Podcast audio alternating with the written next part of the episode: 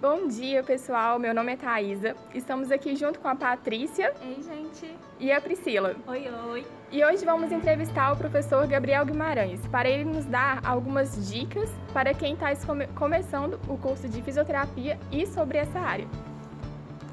Inicialmente, queremos agradecê-lo, Gabriel, pela sua participação e por aceitar o nosso convite. Nós o admiramos muito e estamos muito felizes por participar desse projeto. O prazer é todo meu, pessoal. Para mim é sempre uma satisfação poder falar um pouquinho sobre a fisioterapia e poder estar contribuindo de alguma forma também para a formação dos alunos. Né? A gente sabe que é uma caminhada longa e que requer realmente que a gente consiga é, nos organizarmos para que a gente consiga aproveitar o máximo possível é, essa fase. Né? Uhum. É, bom, professor, inicialmente a gente quer te perguntar é, o que você recomenda aos alunos que estão no início do curso né, de fisioterapia para compreender, é, fixar e assimilar melhor né, a, a matéria passada nas aulas?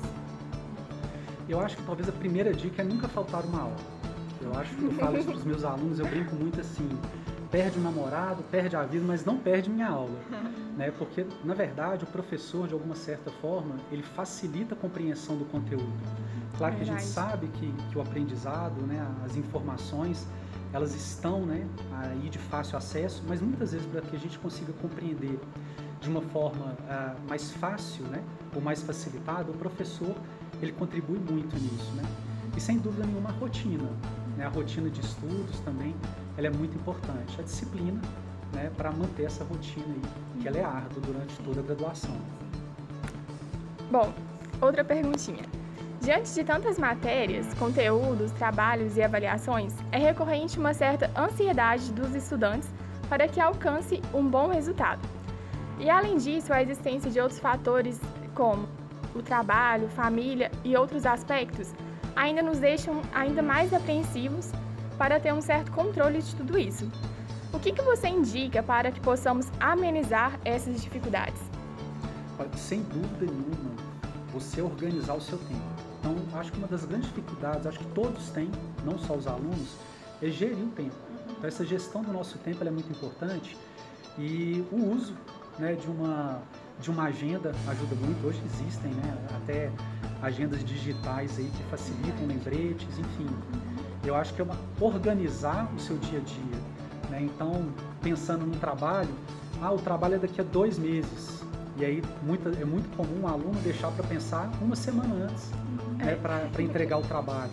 Então organiza com antecedência, recebeu uma missão, né, tem uma prova marcada, já tenta organizar com antecedência, ao invés de você ter que trabalhar, ao invés de você ter que estudar um determinado conteúdo para uma prova, é, dois dias antes daquela prova acontecer, né, estudando dia e noite, se você conseguir organizar de maneira a estudar meia hora, três vezes na semana aquele conteúdo, uhum. pode, muito provavelmente você vai ter um aproveitamento tão bom quanto né? Ou até maior, porque você não vai ficar sobrecarregado, né? Porque às vezes acaba a gente deixando para depois, vai acumulando junto com provas, né? Atividades, e aí a gente fica mais apreensivo e ansioso, né? Com essa, com esse tanto Sim. de coisa. E esse acúmulo, ele normalmente, você pode ter certeza que ele vai ser atribuído aí à falta de organização de gestão do seu tempo. Com certeza.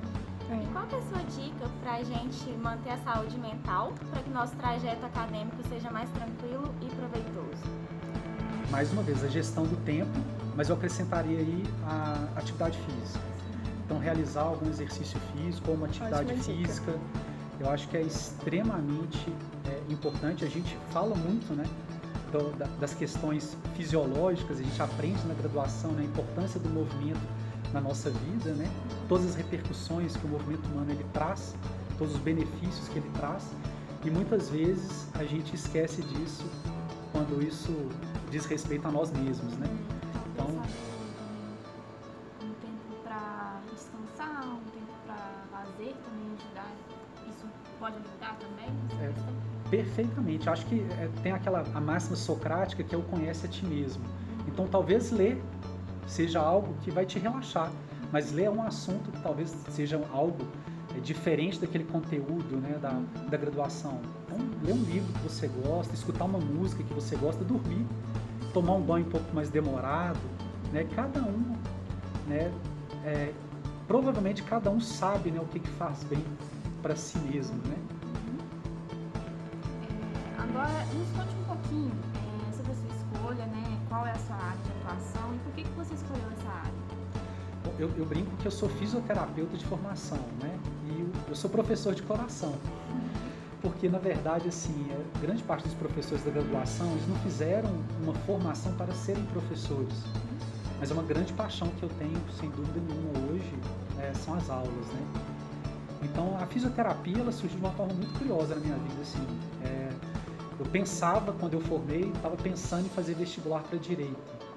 E eu sempre fiz muito, muitos esportes, assim, né? Na, na, época de escola, eu fazia parte das equipes de praticamente todos os esportes. E eu tive uma lesão de tornozelo na época e eu precisei fazer fisioterapia com um dos primeiros fisioterapeutas do esporte em Belo Horizonte, chamado Marcos Carcerone. E na época nem existia especialização no Brasil, ele fez, ele fez essa especialização em Cuba. E aí eu fui fazer essa, esse tratamento com ele, eu já tinha impostos recorrentes, já era uma lesão crônica que eu tinha. E interessante, com 10 sessões eu nunca mais tive imposto de tornozelo. E eu curti muito o ambiente, assim, sabe? A maneira como era o trabalho, o ambiente de trabalho. E aí eu pensei, naquele momento, não é isso que eu quero para minha vida. E foi aí, acho que partiu daí a minha escolha. Uhum. Muito legal. E, Gabriel, em relação às atividades extracurriculares e projetos de extensão, você indica dar início desde o primeiro semestre da faculdade ou posteriormente para que o aluno já tenha né, uma adaptação inicial do ritmo acadêmico? Eu acho que aí vai depender muito da sua capacidade. Você tem que observar é se você já não está sobrecarregado com as disciplinas. Então, dentro de uma mesma turma, alguns alunos vão conseguir assimilar e digerir bem o conteúdo de maneira a conseguir conduzir essas disciplinas e, ao mesmo tempo, já entrar dentro de algum projeto de pesquisa e extensão. Que é algo, se você já inicia já na graduação, é, convivendo nesse ambiente, sem dúvida nenhuma, vai facilitar muito a sua compreensão e vocês vão desenvolver muito mais e vão ter a possibilidade, até o final da graduação, de produzir e desenvolver mais ainda. Né? Mas isso vai depender muito da capacidade que você tem em, mais uma vez, coordenar e organizar todos os seus afazeres. Uhum. E o que, é que mais te fascina na fisioterapia? É, tem uma frase que uma vez eu escutei que a gente, um, aluno até falou, que era é, fisioterapia por amor. É, eu acho que a gente poderia até é, acertar um pouquinho essa frase, ao invés de fazer fisioterapia por amor, falar fisioterapia com amor. Eu acho que a fisioterapia, acho que um dos grandes é, pontos da fisioterapia que eu acho que, que emociona a todos que são fisioterapeutas é a possibilidade de ajudar diretamente o ser humano.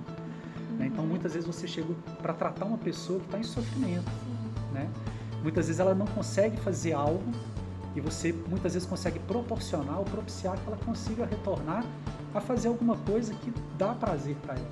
Né? Então a pessoa muitas vezes deixar de fazer algo que aparentemente, diante do nosso olhar, pode ser algo simples ou algo banal, para aquela pessoa pode significar a vida dela, a razão do viver uhum. dela. Né? Então eu acho que eu acho que o grande barato da fisioterapia é exatamente esse, a, a possibilidade da gente poder é, proporcionar a saúde para as pessoas, fazer com que elas retomem uma atividade que elas até então não conseguiam fazer mais, né? ou que elas consigam fazer algo que elas até então nunca tinham conseguido fazer, ou que elas nem imaginavam que elas eram capazes de fazer. Realmente muito bonito. paciente. Perfeito. Acrescentando que eu acho que o mais legal assim, também é um contato direto com o paciente, né? Então a gente está ali acompanhar a evolução dele também, né? Ver como que a gente recebeu ele, como que a gente conseguiu transformar ali aquela é, dificuldade que ele estava tendo em algo realmente importante para ele, né? É, a evolução é, é muito... muito gratificante. Eu acho que nós aprendemos muito, tanto com os pacientes, né? A gente aprende muito com eles nessa profissão. Eu acho Superação. Que, eu acho que a, a, quando você faz uma reavaliação do paciente e você consegue, através né, dos instrumentos de medida que a gente aprende na, na graduação, né? a gente consegue quantificar ou qualificar a melhora do paciente é muito bom. Mas quando o paciente ele te dá aquele feedback pessoal, Nossa, né, que ele chega e te dá aquele retorno e fala assim, olha, transformou a minha vida. Uhum. É, hoje eu tenho uma razão para viver novamente. Isso uhum. acontece. Não pense que não acontece, não. Então acho que isso talvez seja muito mais gratificante do que os próprios resultados, que são muito importantes, né, da gente conseguir controlar isso tudo, até mesmo para a gente controlar a melhora do nosso paciente, né, a eficiência do nosso trabalho, mas o retorno do nosso paciente, isso não tem talvez um pagamento igual. Muito gratificante. Perfeito. É, qual, qual a, a- como é a experiência, né, de ser docente e ter o contato direto com os alunos? Para mim, foi transformador. Eu adoro, eu me realizo dentro de sala de aula, né? Eu acordo na segunda-feira, eu sei que tem muita gente que acorda na segunda-feira, nossa, mais uma semana.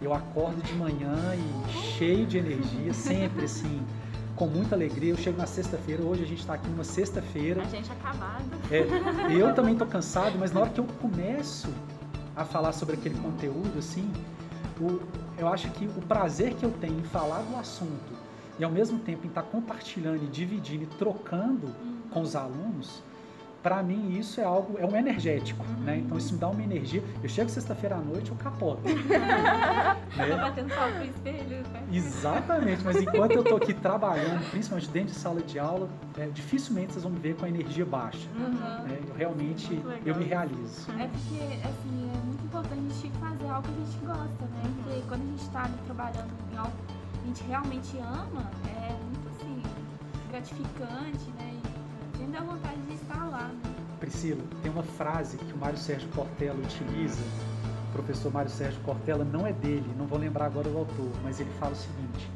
a vida é muito curta para ser pequena. Então passa muito rápido.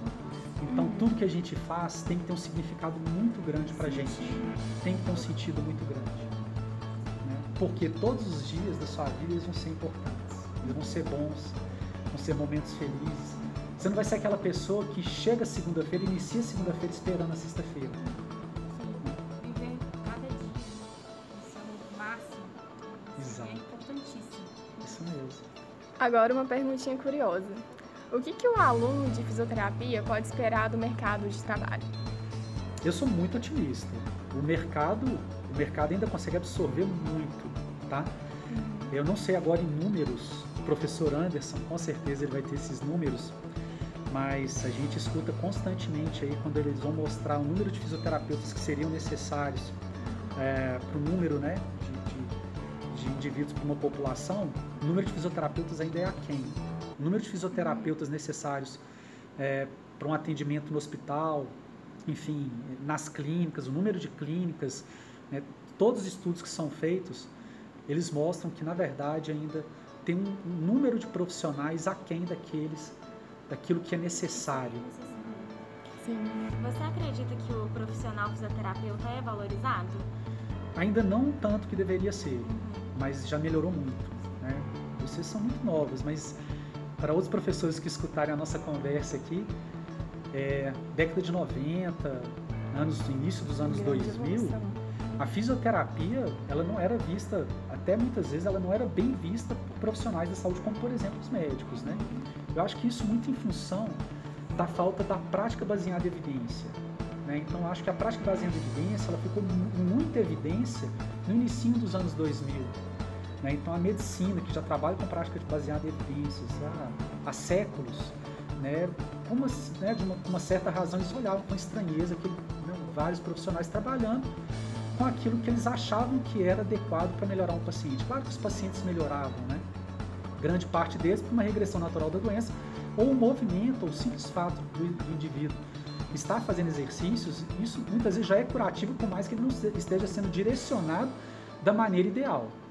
Né? Mas então já se via sim a melhora com a fisioterapia, mas é, como a gente não trabalhava baseado em evidência científica, o nosso valor ele era menor. Então acho que cada dia que passa a gente vem mostrando mais ainda a importância da fisioterapia, é, mostrando através das evidências científicas os resultados do nosso trabalho.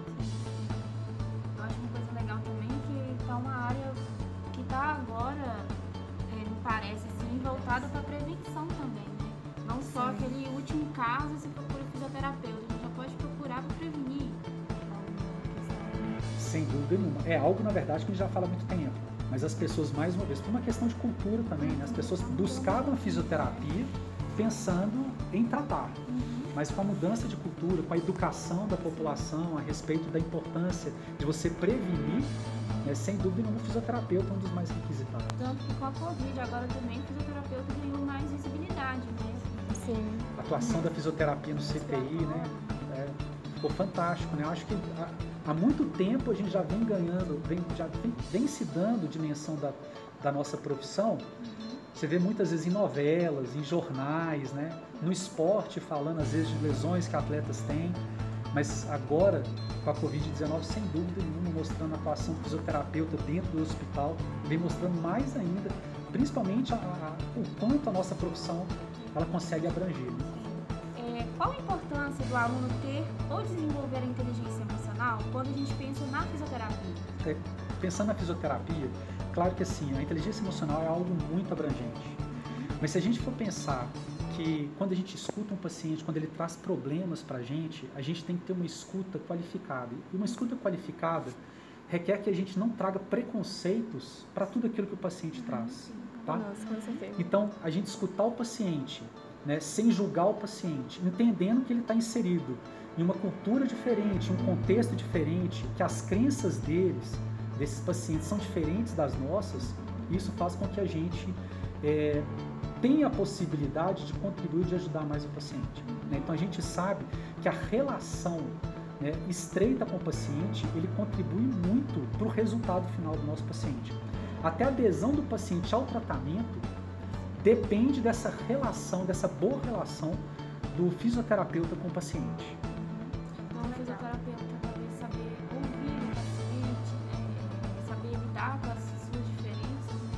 É, a empatia, né? Uhum. Tentar se colocar no lugar do outro. Acho que isso é, isso é muito importante. É porque se a gente pensar, se a gente tentar pensar com a nossa cabeça o que o outro traz, a gente vai julgar. Né? E, e a gente não tem, além de não ter esse direito, isso não ajuda em nada o nosso paciente. Sim, verdade.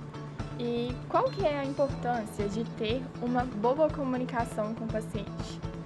Existem vários estudos que mostram que aquele paciente que entende o que ele tem, ele tem um prognóstico melhor.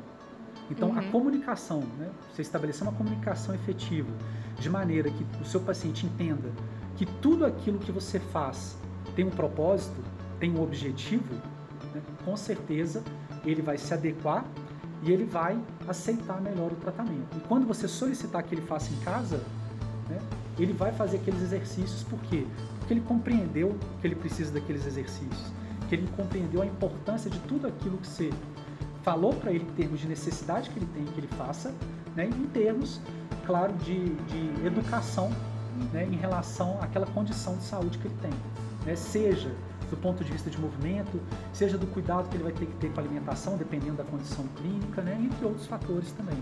A boa comunicação ela vai estar tá envolvida até mesmo na questão da avaliação corporal mesmo, né, do paciente, igual o fisioterapeuta vai estar tá muito é, direcionado nisso, né? Igual nós aprendemos aqui muito na nossa disciplina de anatomia de superfície, que a gente tem que ter essa boa comunicação para saber explicar como que vai ser né, a, a avaliação mesmo. Uma uhum. comunicação clara também, né, efetiva, considerando Isso. as particularidades do paciente, que nem sempre vai saber todos os termos técnicos que a gente aprende no curso. Isso. Então, uma comunicação adequada, né, ao paciente que a gente está atendendo. Essa clareza é muito importante. A questão do respeito também. A gente tem uma tendência a querer utilizar terminologias ou nomenclaturas da nossa área, Sim. mas a gente tem que entender quando a gente fala com o paciente, a gente fala para ele.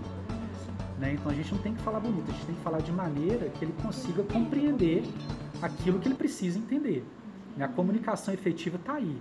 Né? É, é, um conversar com o outro e as pessoas se entenderem. Né? Não é falar bonito. Né? Não adianta você é. falar bonito e não ser compreendido. Sim. Né? Isso é realmente muito importante. E a gente sabe que a fisioterapia é uma profissão de contato profissional com o paciente. Qual é o seu conselho para quem está no início do curso se preparar para esse contato? Contato físico que você fala? De avaliação, de toque mesmo. Primeiro é desenvolver é, essa habilidade. Então existem várias disciplinas de base no qual vocês vão desenvolver. Claro que assim, a anatomia é a base para a anatomia de superfície. Então desenvolver acessibilidade, né? E isso vai te ajudar muito na hora que você for tocar o seu paciente. Agora é claro que a gente tem que pensar em desenvolver essa habilidade do toque, mas como vocês acabaram de falar, essa habilidade de comunicação. Exato. Então, tudo aquilo que você vai fazer com o seu paciente, ele tem que entender que existe um objetivo.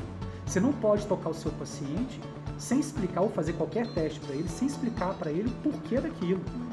Né? Porque senão você abre asas à imaginação dele. Ou ele pode pensar que você está avaliando algo que não tem nada a ver. Por exemplo, você pode ter um paciente que tem um problema no tornozelo e a origem está lá no quadril do lado direito. Então, muitas vezes o indivíduo ele tem uma entorse do tornozelo esquerdo. E o problema está lá no problema do quadril direito, lá, uma fraqueza de algum músculo no quadril, como por exemplo o glúteo máximo. E aí você vai avaliar a força de glúteo máximo, ativação de glúteo máximo. De repente você está palpando o glúteo máximo do seu paciente Uhum. e ele tem uma entorse, e você está palpando o glúteo máximo do lado direito, mas ele tem uma entorse do lado esquerdo. O que, que pode passar na cabeça desse paciente? Então, mas se você explicar para ele por que, que você está fazendo aquilo, qual que é a relação que aquilo, aquilo ali tem com o problema que o seu paciente traz, né, ele com certeza, ele, vai, ele compreendendo, né, ele vai entender ah, o motivo de você estar fazendo aquele teste. E aí entra a importância da comunicação nesse ponto. Sim, é, coisas básicas como pedir licença, né? Uhum. Pra pessoa te, é, te autorizar realmente tocar ali, que às vezes a, a pessoa às vezes não gosta muito e se sente desconfortável,